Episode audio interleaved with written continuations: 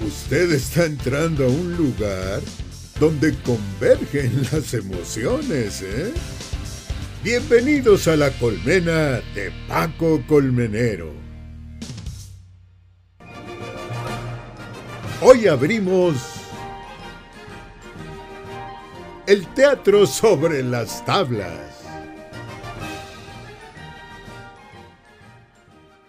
Y bueno, nuevamente aquí en la colmena, ahora sí, con la versión spoilers, tenemos a Joe Rendón, director del Efecto del Amor, que va a tener otro fin de semana dentro de la plataforma de Teatrix. ¿Cómo estás, Joe? Cuéntanos primero cómo va a estar esto a través de Teatrix nuevamente, el efecto del amor. Muy bien, Paco, pues muchas gracias acá por tenerme otra vez platicando de, nuestra obra. Aprendiendo un poco de lo que pasó en diciembre y, de la mano de Teatrix otra vez, eh, tenemos funciones 29, 30 y 31. Eh, a diferencia de la vez pasada que era un streaming y que eso de repente confunde un poco porque pues ah, dices streaming y la gente siente que tiene que conectarse a cierta hora y si ya no se conectaron se les fue y eh, esta, la tradición del teatro de arranca en, en, cierto momento y se cierra la puerta y no entra nadie más. Y en eso confundió la vez pasada y, y, esta vez es on demand. Entonces, ¿qué significa on demand? Pues que tú compras tu boleto al día que quieras y la obra va a estar, el, o sea, tu link te da acceso a la obra para que la veas las veces que quieras durante el, el, ese fin de semana, ya sea viernes, sábado, domingo, o sea, el día que quieras activar tu link, ahí va a estar disponible para que le des play. Y eso, pues creemos que facilita también un poco para el espectador eh, la, la, posibilidad de verla a sus horas, a sus anchas, este, si eres más nocturno, si eres más diurno, ahí como te organices, este, vas a tener chance de verla y, y, esperemos de disfrutarla. Que bueno, ahorita Teatrix como que está queriendo agarrar mucha fuerza, eh, empezó con ustedes fuerte, pusieron también eh, un concierto navideño gratuito para toda esta de Quédate en casa, estuvo también la obra de Parásitos con Regina Blandón y ahora regresar con ustedes y también viene un festival de monólogos, me parece que, que va a empezar... Sí. en estos días por parte de Teatrix que me parece muy, muy interesante, pero ahorita, después de ya ver el efecto del amor, porque la primera entrevista que tuvimos en la temporada pasada con Joe, todavía yo no había visto el efecto del amor, era como que tratar de hablar de esto más para, para apoyarlos, para que los vieran, y ahorita ya después de haberla visto, porque... Eh, yo sí aproveché, yo nos, nos, dieron un pase para prensa, pero también pagué mi boleto porque pues hay que apoyar a los cuates. Gracias. Y este, después de verla como tres o cuatro veces, porque dije, no, esto lo tengo yo que digerir bien porque sé que vamos a tener esta plática próximamente con Joe. Hay muchas cosas que hablar, o sea, vámonos primero de, de lo técnico y ya luego vamos al, a la filosofía del amor y todo este rollo. Eh, yo lo sentí más como si fuera más hacia, hacia tu lado fílmico que teatro. ¿Tú cómo la sientes ya vista? Ya, ya que la viste, ¿cómo, ¿cómo te sientes? Porque tú decías que estabas como en un punto intermedio. Sí. Pero ahora, ya después de haberla visto, ¿cómo te sientes? Pues mira, eh, creo que venir del mundo audiovisual eh, inevitablemente te pone como en una predisposición hacia qué herramientas puedes usar. Y definitivamente, o sea, mi primera obra, Cinema 35, sí iba también, o sea, había como una relación ahí con el cine y con el universo que a mí me, que, en el que me he desarrollado y, y, y, y que me gusta. No, además en, en, Cinema 35 también generaste muchos momentos que, como estaba con un solo este, seguidor de luz, era como si quisieras, güey, enfóquense totalmente sí. en esta sección. Sí, o, o, cuando sí, están haciendo cosas arriba, yo me acuerdo muy bien cuando estaban haciendo cosas arriba en la sala de proyección, era así como de, güey, volteen allá, ahorita el foco tiene que estar allá arriba, aquí abajo no pelen. Y creo que ese es un poco el, el, el, eh, el truco del director en, en, en, cine o en televisión, que pues es, es aquí, es acá y dirige un poco la atención. Y de pronto el teatro el escenario abierto te da la posibilidad de tú poner el ojo en, en, y tu atención en donde quieras. Entonces, por ahí a lo mejor sí hay algo parecido de, en el efecto del amor, en donde naturalmente el propio lenguaje eh, y, las herramientas que tiene uno pues, salen, este, y, tu naturaleza te dice, güey, pues, cuéntala así. Y, y sabes qué fue muy interesante de este proceso, como seguir mi instinto de manera muy cruda y muy honesta. Eh, justo antes de empezar, platiqué con José Razúñiga que me decía, güey, ¿cuándo vas a volver a tener chance de poder hacer algo tan personal? Eh, aviéntate, porque yo estaba dudando de si hacer la obra o no.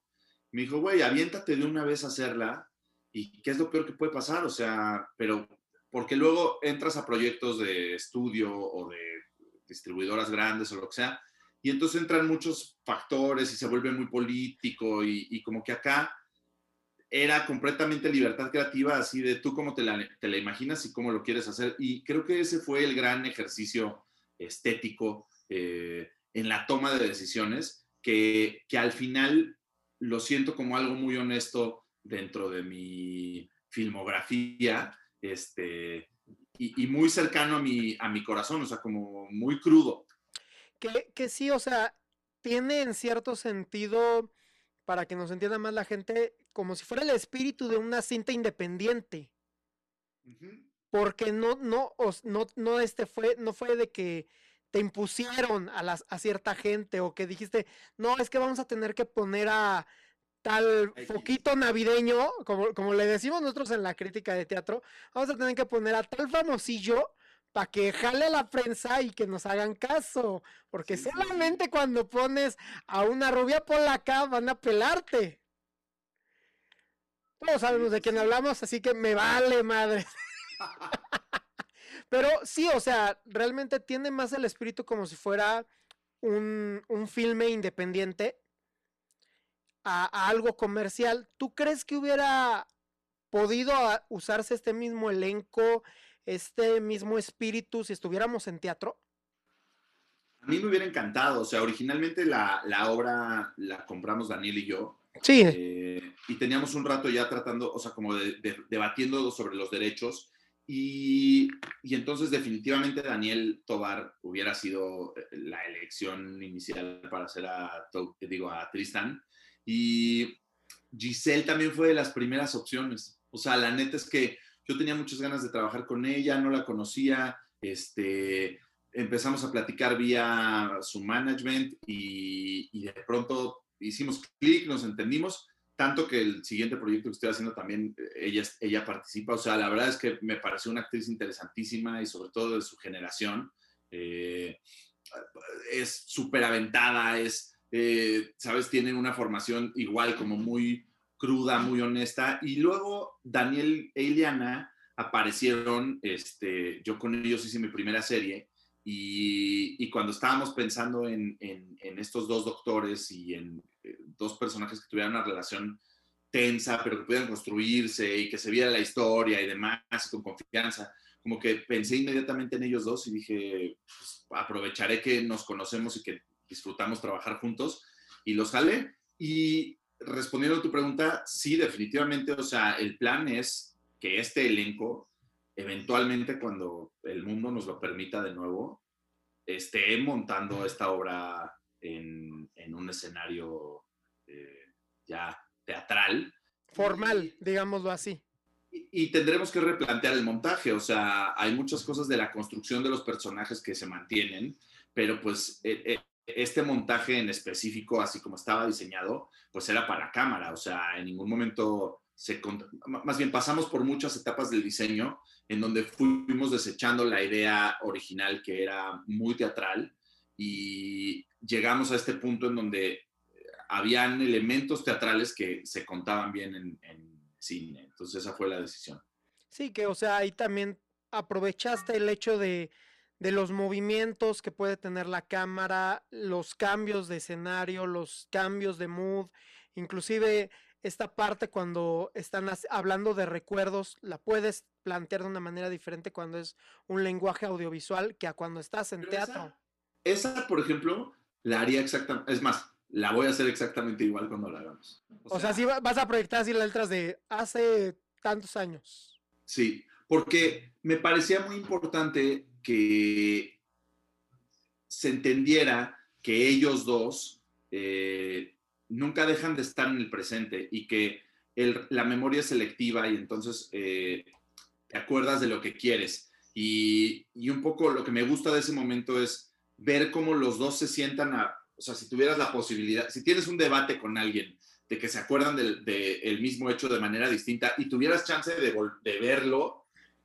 naturalmente voltearías y le dirías, ya ves, te, dije que era, o, o, o, puta, no mames, no era como yo me acordaba. Y esa es la naturaleza de esa escena. Y entonces lo, bonito de ese momento es verlos a ellos dos, eh, responder al recuerdo y ver quién tenía razón. Y creo que eso eh, eh, esa, esa te digo, la haría exactamente igual. Que, que, eso ahora que lo comentas, o sea, me hace pensar en la película de Click. Ajá. Entonces, o sea, y, sí, o sea, eso, sería genial poder volver así de... La, la posibilidad de, de repetir el, el, el, evento, claro. El, evento y, y, así de, ya, ya ves, güey, o sea, sí, totalmente, o sea, yo estoy totalmente de acuerdo y sería divertidísimo eso. Que bueno, ya entrando un poquito temas que trata el efecto del amor. A ver, Joe, primera pregunta sobre eso. ¿Qué es el amor para ti? ¿Cómo, lo de, ¿Cómo lo defines tú? Porque eh, ahí nos lo planteamos todo como de que no, es que tal vez es por los medicamentos. Eh, plantean mucho de que realmente no es un sentimiento, sino que es una, eh, un desencadenamiento de reacciones químicas, que dopamina, que serotonina, adrenalina, todo esto. ¿Tú cómo te defines el amor? ¿Cómo vive el amor, Joe? Fíjate que justo lo que me gustó de la obra es el debate de el cínico y el romántico. O sea, la, y, cínico no me refiero como en el mal sentido de la palabra, sino que eh, pragmático puede ser. O sea, eh, claro que el amor es una reacción química, está comprobadísimo. Claro que el amor es este, la, segregación de, diferentes este, cosas que el cerebro te suelta y, que te provocan eh, reacciones y que se puede truquear de alguna manera, definitivamente. Pero al mismo tiempo también creo que si pierdes esa parte romántica, esa visión romántica de la vida, entonces le quitas toda la magia. Y, sí creo que el amor es, un encuentro y el amor es eh, estar conectado con tu creatividad y el amor es eh, entregarte a la otra persona desinteresadamente y el amor es compartir y como dijo Café Tacuba, el amor es bailar. O sea, creo que, creo que el amor en sí tiene, eh, tiene sí, sí es esa sensación indescriptible e irrepetible de sentirse enamorado y de amar la vida y amar a las personas a las que, te rodean. Y, creo que la obra de verdad hace una gran exploración sobre eh, cómo se construye, se desarrolla, se sostiene y o sobrevive o muere. Y, por ejemplo, para mí el final de la, de la obra, este es un debate que tuvimos durante semanas en el proceso de ensayos que yo les decía, para mí es una obra súper esperanzadora. O sea, yo creo que eh, eh, no importa cómo se enamoraron estos dos, si fue provocado o no, lo que sea, al final toman la decisión de, activa de estar juntos y de seguir adelante juntos. Y eso, para mí era importantísimo contarlo de esa manera, pero por ejemplo, para Daniel Martínez, Daniel Martínez decía, no, es una obra tristísima porque se quedan juntos por culpa, porque no pueden, porque no sé qué. Yo le decía, no, pero pues o sea, si al final están tomando la decisión de estar juntos y, eso significa que van a estar bien, ¿qué importa cómo se dio si hacia adelante puede que funcione? Y, creo que por eso es tan difícil definir al amor y, creo que por eso esta obra es tan poderosa en ese sentido, que, no toma una postura eh, definida y, provoca este debate entre autor creador, o sea, autor, eh, artistas y, espectador. Eh, y eso creo que es lo que es realmente valioso del teatro, que, de repente otro tipo de proyectos no te dan esa posibilidad y no te generan ese diálogo. Sí, definitivo. A mí me hizo eh, recordar algo que, que yo he pensado con ciertas personas con las cuales yo he estado enamorado y que por diversas circunstancias pues, nos hemos separado y que yo me he quedado con ganas de decirles, oye, ¿sabes qué? Mira, yo sigo enamorado de ti, sigo sintiendo esto, pero entiendo también que no vamos a caminar juntos, pero me gusta la idea de poder seguir teniendo a alguien para decirle te quiero, te amo, te apoyo, vamos a apoyarnos, vamos a hacer cosas juntos. Incluso quieres pelear, vamos a pelear, porque también eso es algo que, que me gusta mucho. La escena donde se están peleando, creo que es algo que nunca queremos luego tocar sobre lo que es una relación de pareja o de lo que es el amor. El amor también tiene que ser odio, también tiene que ser enojo. No puede ser todo perfecto. Y creo que esa es una de las cosas que más me gusta del planteamiento del efecto del amor. Sí, porque es muy cruda y es muy, es muy desgarradora de repente. Cuando veíamos esa escena en los ensayos, por ejemplo, eh, que empezábamos como a tocarla apenas y entender de dónde venía y demás, pues finalmente eh, eh, ellos entran en esta curva de crecimiento de su enamoramiento, en donde pasan de la infatuación a la ejecución, a el conflicto y se dejan de escuchar y entonces empiezan a tener este monólogo eh, cada uno por su lado, en donde se están diciendo lo mismo, pero no se están entendiendo y hay un secreto en medio y se, eso entorpece la comunicación. Y entonces, pero que eso es algo que puede suceder, eso puede suceder en, en la vida diaria, o sea, son dos personas que tienen sus, sus vidas aparte, se juntan, pero siguen trabajando por su lado, con su círculo de amigos cada quien, llegan al hogar y ahí empieza un conflicto por cualquier tontería. Me, recuerda mucho a, por ejemplo, no sé si tú viste esta obra que se llamaba Pieza Inconclusa para Sofá. No, no. Había, había una escena donde justamente se peleaban porque uno de los dos no había comprado unos tomates para hacer la salsa para el espagueti. Y es así de, güey, es la cosa más absurda por la cual se pueden enojar, pero sucede y no tiene nada de malo. Eso también te ayuda a crecer como pareja, te ayuda a desarrollarte como persona. Y si no hay esos momentos de, fricción, creo que es falsa la relación, porque a final de cuentas también el, la conciliación tiene que ser parte de ello. Totalmente, digo yo, no, no, no sé si diría que es una relación falsa, pero definitivamente es una relación que no crece y que eh, esa escena en particular de la que hablas de, nuestra obra, eh, fue muy interesante, te digo, plantearla porque desde el principio, o sea, para mí hay dos escenas claves en la obra que, que, fueron de un gran descubrimiento en el proceso. La primera es cuando se meten al psiquiátrico, que cuando le empezamos a tocar, empezamos como a establecer y a hablar de cositas y a explorarla juntos y no sé qué. Y el proceso fue muy emocionante, pero al mismo tiempo muy retador porque finalmente Giselle nunca había hecho teatro.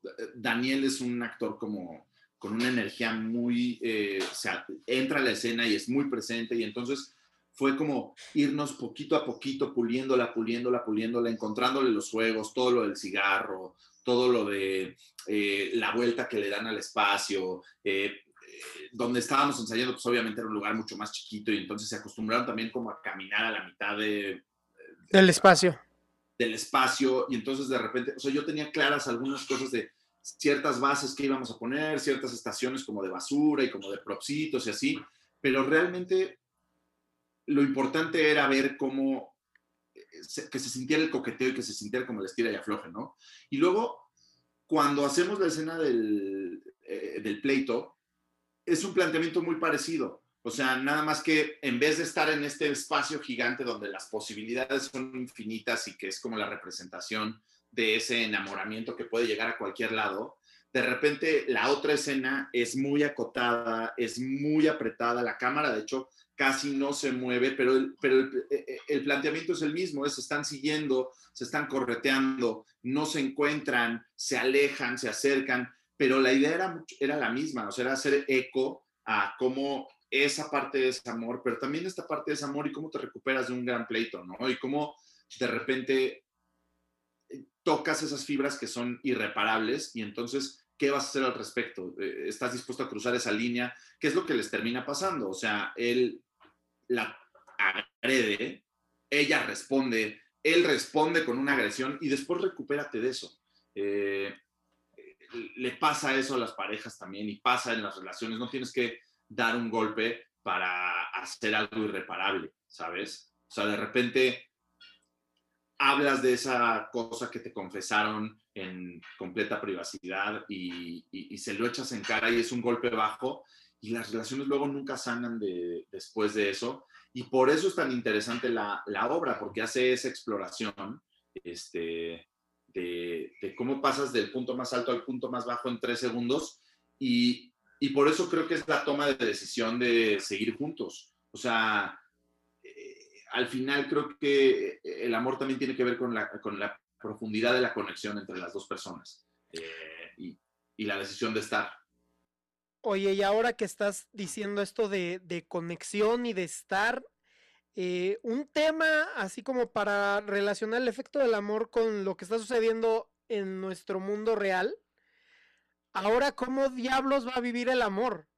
Porque todos estamos en nuestras casas que yo creo me ha salido unas cuatro o cinco veces al, día en redes sociales, el cómo nos está afectando este eh, aislamiento digital, que también es uno de los temas que se toca al principio, por eso les quitan los dispositivos, todo este rollo. Con todo este aislamiento digital, ahora, ¿cómo vamos a llegar a, a las relaciones de pareja? Porque pues ya no, o sea, yo, yo, hasta yo, por ejemplo, eh, te lo voy a contar esto. Eh, mi mamá, mi tía son maestras. Y ahorita lo que más les están pidiendo los padres de familia es el hecho de queremos que nuestros hijos sociabilicen. Y te estoy hablando a nivel primaria y secundaria. Y si, y si yo me puse a pensar, recordando todo lo que tratas tú en el efecto del amor, el hecho de, güey, ahora cómo van a aprender a, pues, a ligar, cómo van a aprender a salir en, en pareja o en bolita de amigos, o sea, lo que nosotros disfrutamos de, ir al cine, al parque, al parque de diversiones, a la feria. Por sentado. Sí, o sea, ahora cómo va a existir el amor si casi no estás conviviendo con otro ser humano fuera de tu círculo.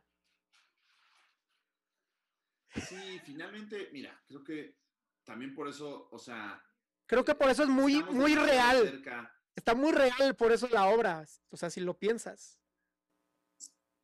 Sí, pues fue, de entrada fue una de las razones principales por la que decidimos hacerla, porque había algo ahí en la coyuntura que me parecía que temáticamente hacía sentido, o sea, el aislamiento, explorar el amor, la pastilla, este ambiente como estéril, este, ¿sabes? Como súper blanco, hospital, no sé, hay muchos hay, muchos elementos que son eh, como... Paralelos. Semióticos de...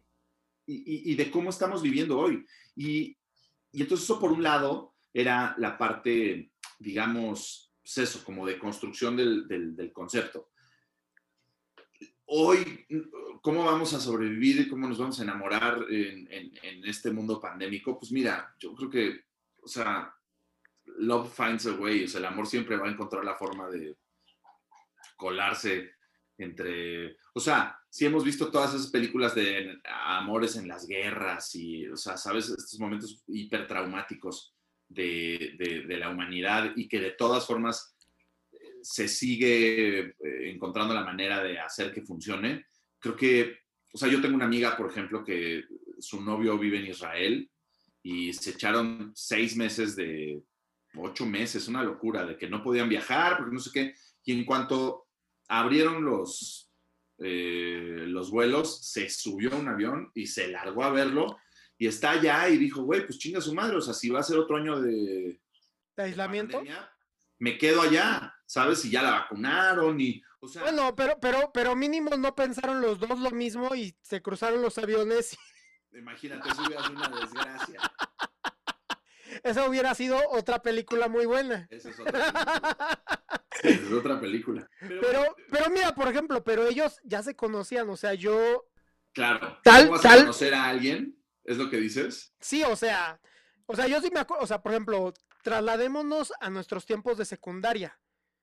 Estás tres, cuatro salones de, tu mismo grado. Claro. mitad y mitad, hombres y mujeres, pues conoces a 30 mujeres, de esas tal vez te enamoras en esos tres años de cuatro, de cinco te gustan y pues tienes ahí una pequeña relación, pero ahora ni, luego ni se pueden ver. O sea, Eso está cañón. es de, además, yo te lo comento porque es algo grave el hecho de, por ejemplo, los tienen monitoreados peor que el Big Brother, güey. O sea, o sea, es de, pueden, pueden hablar libre, pero está aquí el maestro o está el papá al lado. Entonces es así como de, güey, ¿qué, clase de libertad es esta? Es peor que te traer chaperón. Está cañón, pero mira, también creo que de alguna forma, o sea, nosotros somos considerados nativos digitales porque eh, crecimos con Nintendo y el Internet. O sea, conocimos la parte análoga de ese mundo que se, o sea, nuestros 80 se parecían más a los 70 y a los 60. O sea, sabes, como que esa evolución de la tecnología nos tocó vivir todavía una etapa anterior, tocarla en cierta medida, pero ya para los 90 y principios de los 2000 es cuando se empezó a digitalizar todo. También por, o sea, como que aprendimos a diferenciar y nos acordamos de lo que era, no sé, hacer una fila, en comparación con la desesperación que de pronto pueden tener generaciones más chicas que lo quieren todo inmediato, ¿no? Sí. Y, entonces, en ese sentido, creo que para ellos, de alguna manera también, eh, al ser 100% nativos digitales, están un poco más acostumbrados a relacionarse de otra manera. Yo alguna vez leía un artículo que hablaba de cómo eh, para ciertas generaciones hablar por WhatsApp o bueno, por mensajes es exactamente igual que ver a la persona en vivo. Ahora, nunca se había puesto tan a prueba como ahorita, ¿no? ¿Cómo, ¿Cuáles van a ser las consecuencias? Puta, ni idea, güey. O sea, estamos demasiado cerca del hecho como para, por ejemplo, como para hablar y, entender hacia dónde va. Y, el ejemplo es muy claro. Eh, las ficciones que se están haciendo ahorita se niegan a integrar eh, el universo pandémico. O sea, todo lo que se está filmando, todo lo que se escribió, todo lo que... Nadie está haciendo como que la pandemia... O sea, como que todos tenemos ganas de pensar que esto es un gran paréntesis y, y creo que es hasta dentro de cuatro o cinco años, porque es un trauma tan fuerte y tan profundo a nivel mundial, que creo que eventualmente van a empezar a salir estas historias de pandemia este, pero no estamos listos para verlas ahorita.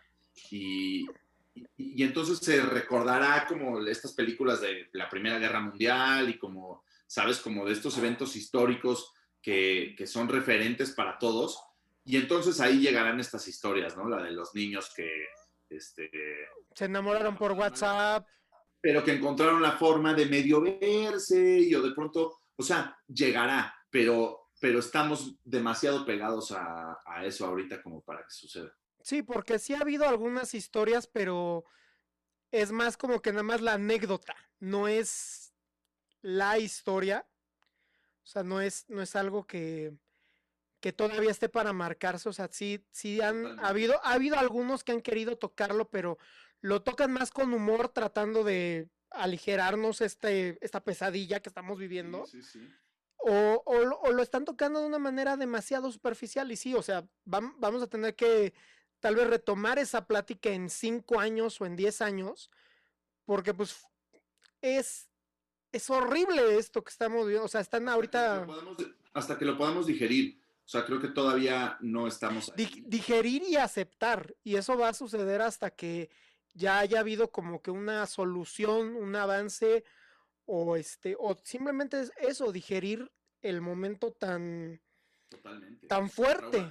sí, tan traumático porque hasta simplemente estaba yo leyendo eh, que dicen eh, París ya no es la ciudad del amor eh, resulta que una de cada cinco personas está siendo tratada por depresión o este o, o ansiedad en París. Entonces así güey me estás hablando de que el 20% de la ciudad del amor a la que todas las parejas quieren ir y sacarse la, la foto en la Torre Eiffel y ahí darle el anillo y pasear por Champs-Élysées y todo este rollo, murió por, por todo eso y, es, sí, güey, pero pues es lo que tiene, tuvo que ocurrir. Por ahora. Por ahora.